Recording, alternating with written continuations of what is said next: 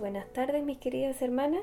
Em, me ha tocado traer el mensaje de vasijas en esta oportunidad y espero que este mensaje sea de bendición y gratitud para cada una de nosotras. Vamos a empezar orando al Señor para que sea dirigiendo cada palabra y cada cosa de la que se tenga que hablar, a fin de que sea el Señor quien hable a cada uno de los corazones. Dios eterno, gracias te damos en esta hora por tu amor, por tu misericordia y por la oportunidad, Señor, de poder escudriñar tu palabra, de poder entender y poder reflexionar sobre ella, Señor. Te ruego, Dios eterno, para que tu dirección esté en todo esto, mi Dios, que tú seas hablando a cada uno de nuestros corazones, Señor, y permitiendo que el mensaje sea claro, Señor, sea específico, a fin de que podamos aprender algo nuevo hoy, Señor, y por supuesto ponerlo en práctica. Rogamos todo esto en el nombre de Jesús. Amén, Señor. Muy bien. El tema que me toca tratar en esta oportunidad se denomina como juicio y sabiduría, basado un poco también en uno de los cafés con Dios, en los cuales se trata también esta parte de la sabiduría, del juicio que tenemos que tener respecto al andar y el caminar en las cosas del Señor. La palabra de Dios se va a encontrar en Proverbios 21, versículos 2 y 3. Y leo en el nombre del Señor. Dice así, Todo camino del hombre es recto en su propia opinión, pero Jehová pesa los corazones. Hacer justicia y juicio es a Jehová más agradable que sacrificio. Amén. Esta palabra maravillosa que el Señor nos entrega en sí eh, tiene muchísimo eh, que se podría decir de ella. Pero vamos a detenernos en estos dos versículos de este capítulo intenso y bastante eh, sabio, en donde se nos habla en estos versículos de la importancia del juicio, de la sabiduría, y cuánto es lo que el Señor le agrada más que otras cosas. Primeramente comencemos hablando un poco de qué es lo que consideramos nosotros sabios y por qué lo consideramos sabios. Consideramos sabios a diferentes personas eh, cuya forma de ser dicta de ser menos impulsivos y más cuidadosos, reflexivos. Tratan las cosas de una forma tal que uno dice, mm, esta persona cuida mucho de eh, hacer las cosas con sabiduría. ¿Por qué decimos esto? Porque sabemos que eh, la sabiduría tampoco es tan común. Fíjese usted eh, que en muchas ocasiones se tiene ciertos referentes o prototipos de personas con la denominación de sabios, como un maestro, ya eh, alguien que enseña algún arte, se le considera sabio porque ha destinado mucho tiempo a esto y casi siempre también tiene que ver un tema con la edad. Una persona que lleva mucho tiempo, muchos años haciendo algo, tiene experiencia y adquiere sabiduría. Comúnmente estas son las referencias que se tienen en general respecto a lo que es sabio, lo que es más que inteligente, que tiene esa parte que va mucho más allá. Hay una diferencia entre inteligencia y sabiduría, pues la inteligencia tiene más que ver con las habilidades que desarrollamos en diferentes áreas, pero la sabiduría es un aspecto mucho más céntrico que está desarrollado en la razón junto con el corazón.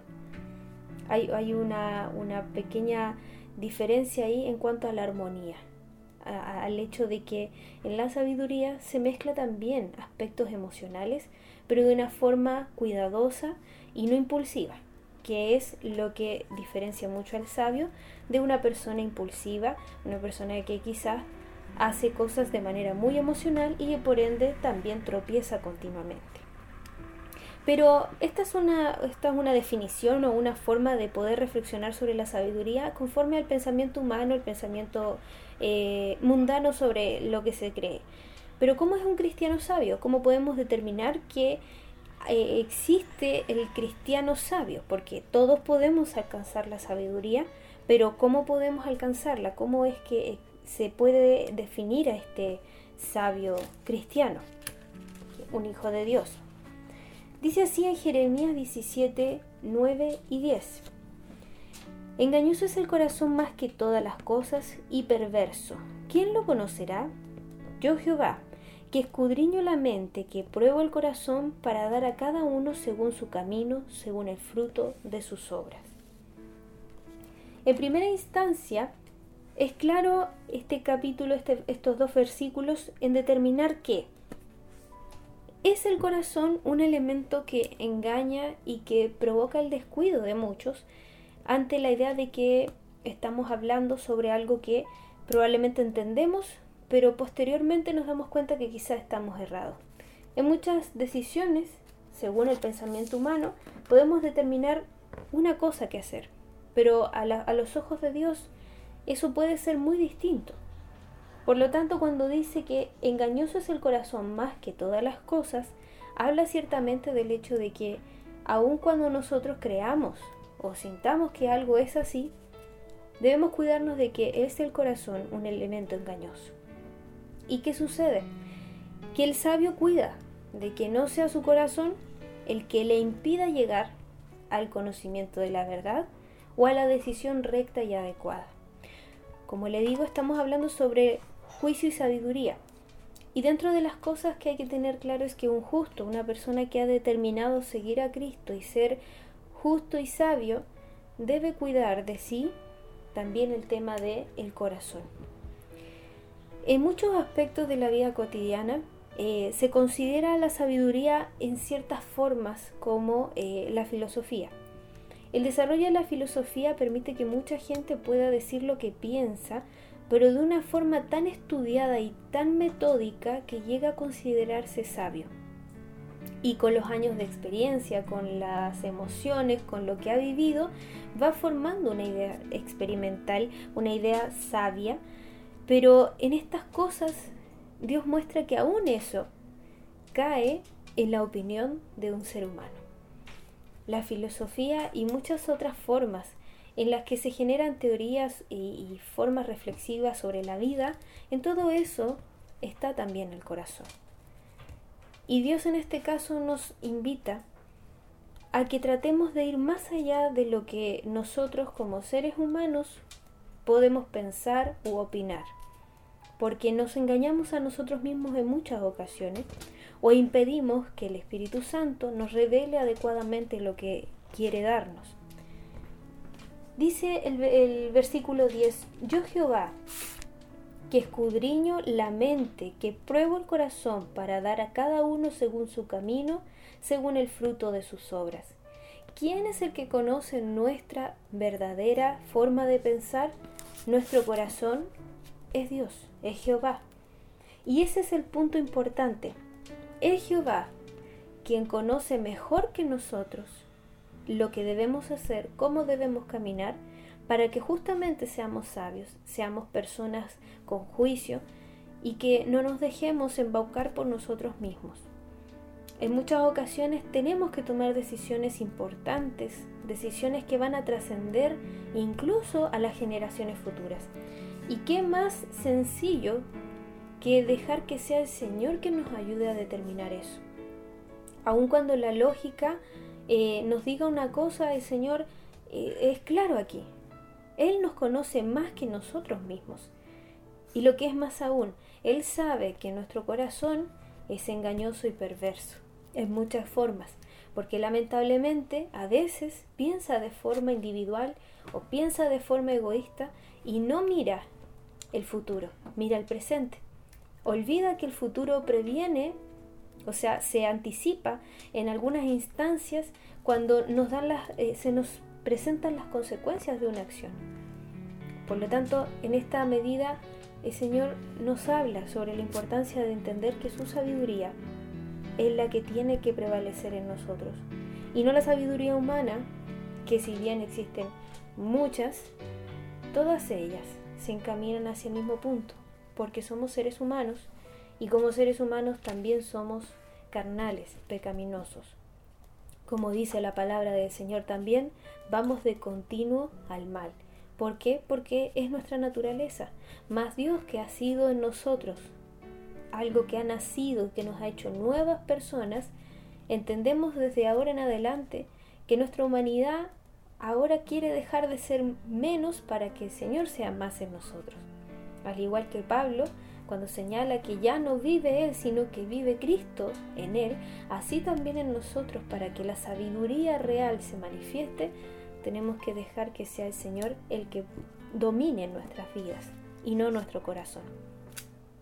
Proverbios 4 del 1 al 9 también nos señala los beneficios de la sabiduría, que es sumamente importante para entender también por qué hablamos de este tema. Dice, oíd hijos la enseñanza de un padre y estad atentos para que conozcáis cordura, porque os doy buena enseñanza, no desemparéis mi ley, porque yo también fui hijo de mi padre, delicado y único delante de mi madre, y él me enseñaba y me decía, retenga tu corazón mis razones, guarda mis mandamientos y vivirás. Adquiere sabiduría, adquiere inteligencia. No te olvides ni te aparte de las razones de mi boca, no la dejes y ella te guardará. Ámala y te conservará. Sabiduría ante todo, adquiere sabiduría y sobre todas tus posesiones adquiere inteligencia. Engrandécela y ella te engrandecerá. Ella te honrará cuando tú la hayas abrazado. Adorno de gracia dará a tu cabeza, corona de hermosura te, te entregará. En estos hermosos versículos hay un consejo constante que es mantenerse bajo el alero de la ley, de la palabra del Señor, mantenerse bajo el dominio de la sabiduría y de la inteligencia, que en este caso sabemos que es de parte del Señor a, de quien, a quien debemos acudir sobre esta inteligencia y esta sabiduría. Y lo hermoso es que, ante todo, dice, adquiere sabiduría ante todo, ante cualquier cosa que nosotros deseemos, queramos, estemos anhelantes, que sea lo primero que podamos recibir, que sea lo primero que podamos tener en nuestras vidas, porque es eso lo que nos va a permitir poder tener una vida realmente conforme a la voluntad de Dios. Y eso es lo que también el Señor nos dice, que más que cualquier cosa, más que cualquier sacrificio, el Señor espera de nosotros que seamos personas justas, sabias, cuidadosas de nosotros mismos, más que cualquier otra cosa, que eso sea lo primero, que le podamos agradar con nuestra sabiduría, con nuestra inteligencia, que es únicamente un fruto de haberle dejado a Dios entrar en nuestras vidas y gobernar en nuestros corazones. Sobre todas las posesiones, sobre todas las cosas, tener inteligencia. Y ese es un punto sumamente importante que quizás en otras ocasiones se podría considerar, que es el hecho de que así como debemos tener sabiduría, el tener inteligencia eh, que provenga del Señor, es decir, pedirle a Dios que me dé inteligencia, que me dé sabiduría, me va a permitir no solamente tener una vida espiritual exitosa, sino así también una vida material exitosa. El hecho de que yo pueda decidir conforme a la voluntad del Señor va a permitir que también mis decisiones eh, humanas, todo aquello social, todo aquello material, ronde de bendición. Porque estoy dejando a Dios que Él tome el control, el dominio, y que no sea yo equivocándome, de forma tal que me arrepienta por un impulso, por dejarme llevar por mi corazón. Es en esto súper importante. ¿Y qué es lo hermoso de esta sabiduría? Es que no es algo que se pueda esconder.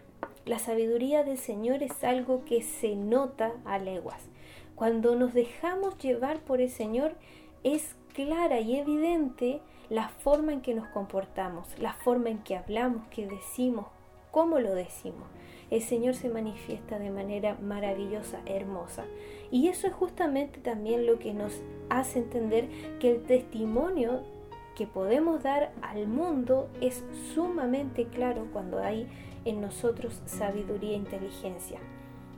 Muchas veces se habla de, eh, en realidad lo que digan los demás no me interesa o eh, no es importante lo que piensen los demás de mí, sino lo que yo creo de mí.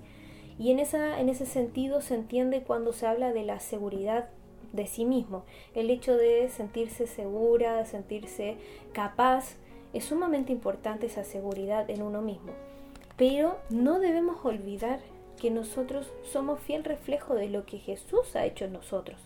Por lo tanto, cuanto más dejemos a Dios entrar en nuestras vidas, cuanto más dejemos a Dios que haga Él, su obra en nosotros, cuanto más nos apeguemos a su sabiduría, a su inteligencia, más vamos a poder demostrar al mundo de que existe un Dios, que existe un ser que es superior, que cambia y que renueva. ¿Por qué? Porque para la humanidad, lamentablemente, la única forma que tiene de poder creer que existe un Dios es que pueda verlo en otras personas que pueda observar lo que Dios puede hacer en otras personas.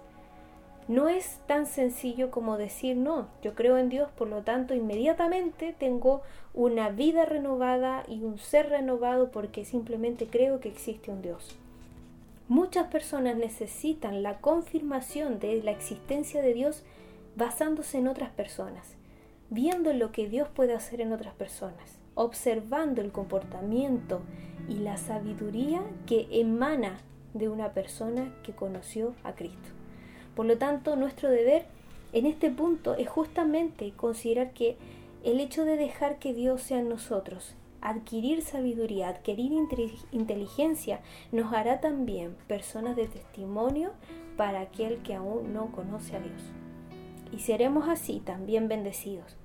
Entonces, por eso es que también la palabra de Dios hermosamente lo dice, más que sacrificio, más que cualquier cosa, que sea justo, que la persona a quien yo le di mi Espíritu Santo, el Hijo que hoy en día tengo, gracias a que eh, se abrió esa puerta de bendición, bien, la forma en que me va a agradar, dice el Señor, es que haga lo justo, que sea sabio.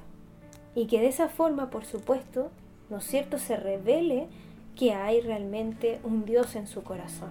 Más que cualquier cosa, esto es lo que le agrada al Señor, que nosotros seamos sabios, que seamos justos, que tengamos una vida dedicada completamente a su voluntad. Y eh, para ir terminando, Proverbios 21:15 dice, alegría es para el justo hacer, hacer juicio, más destrucción a los que hacen iniquidad. Justamente esa es una de las cosas eh, más hermosas. El hecho de que no es solamente que hay que hacer las cosas con sabiduría, con inteligencia, ser justos, ser cuidadosos en nuestro andar, sino que los beneficios que trae esto son maravillosos. Y es que así también vamos a ser bendecidos y vamos a vivir una vida alegre, fructífera, en paz, en tranquilidad. La vida de un cristiano que ha dedicado su corazón al Señor, que le ha permitido a Dios obrar para que pueda conocer aún más las bendiciones del Señor, también le va a permitir estar en alegría. Quien se deja gobernar por el Señor y busca la sabiduría del Señor, esa persona va a recibir alegría, paz, tranquilidad, porque es aquello lo que recibimos cuando abrimos nuestra vida al Señor. Pero ¿qué sucede con aquella persona que no es justa, que no es cuidadosa, que no tiene juicio? Dice, más destrucción a los que hacen iniquidad. Aquel que vive eh, en un camino desordenado, que no es correcto, lamentablemente el juicio le trae destrucción porque no tiene una vida de acorde a la justicia, de acorde a eh, un planteamiento moral, ético bueno. Por lo tanto, todo lo bueno termina destruyendo cualquier cosa que se haya amparado en la maldad. Pero para los hijos del Señor sabemos que esto no es así. Sabemos que Dios ha, renovado nuestras vidas, nos ha hecho nuevas personas, pero sí es importante reflexionar continuamente cómo estamos siendo sabios delante de la presencia del Señor, si realmente estamos teniendo juicio, sabiduría y cómo la adquirimos. Amén. La forma de adquirir sabiduría es simplemente permitiéndonos reflexionar sobre la palabra del Señor, orando continuamente a Dios, hablando con el Señor, dejando que el Espíritu Santo hable a nuestras vidas que tengamos cada día la oportunidad de ser más perceptivos de la presencia del Señor, no dejando que las cosas del día a día nos impidan tener una relación verdadera con Dios. No existe sabiduría humana que se le pueda comparar a la sabiduría plena del Señor. Cuanto más cerca estemos de Dios, más vamos a ser sabios, porque tendremos la oportunidad de escuchar al Señor hablar a nuestras vidas. Amén. Espero que el mensaje de esta oportunidad haya sido claro, que el Señor les ayude, nos ayude, porque sin duda que como hijas del Señor tenemos mucho que caminar. Y a veces es difícil tomar decisiones, tomar la, adecuada eh, visión de todas las cosas y lo que más necesitamos siempre es poder acercarnos a Dios para que Él nos ayude a ser sabios, a ser personas con juicio y que agraden continuamente a Dios. Amén. Vamos a orar para ir terminando y agradecer a Dios por su palabra. Señor mi Dios, gracias por tu palabra. Gracias por el entendimiento de ella. Gracias Señor porque sabemos que no importa lo que podamos hacer como seres humanos, lo que interesa Señor es lo que tú puedes hacer en nuestras vidas, en nuestros corazones a partir de que te dejemos entrar, Señor, de que te dejemos hablar. Ayúdanos Dios para buscarte, para centrarnos siempre en tener una reflexión de tu palabra para que continuamente estemos dejando que tu Espíritu Santo hable a nuestras vidas y así tener juicio, así ser sabias y en cada decisión, en cada situación tengamos la palabra adecuada, tengamos un testimonio que avale lo que tú has hecho en nosotros y lo que el mundo puede ver que también puede vivir si lo desea. Te ruego Dios, bendigas a cada una de mis hermanas, les ayudes, les bendigas, Señor, les guardes, sanes a la que esté enferma, mi Dios, y bendigas a cada una de ellas para que este mensaje sea haciendo vida en cada una. Te ruego de tu bendición en el nombre de Jesús. Amén, Señor. Que el Señor les bendiga, mis hermanas, que este mensaje pueda seguir hablando sus vidas a través del día y en el momento que usted decida reflexionar en la palabra del Señor. Que el Señor le bendiga.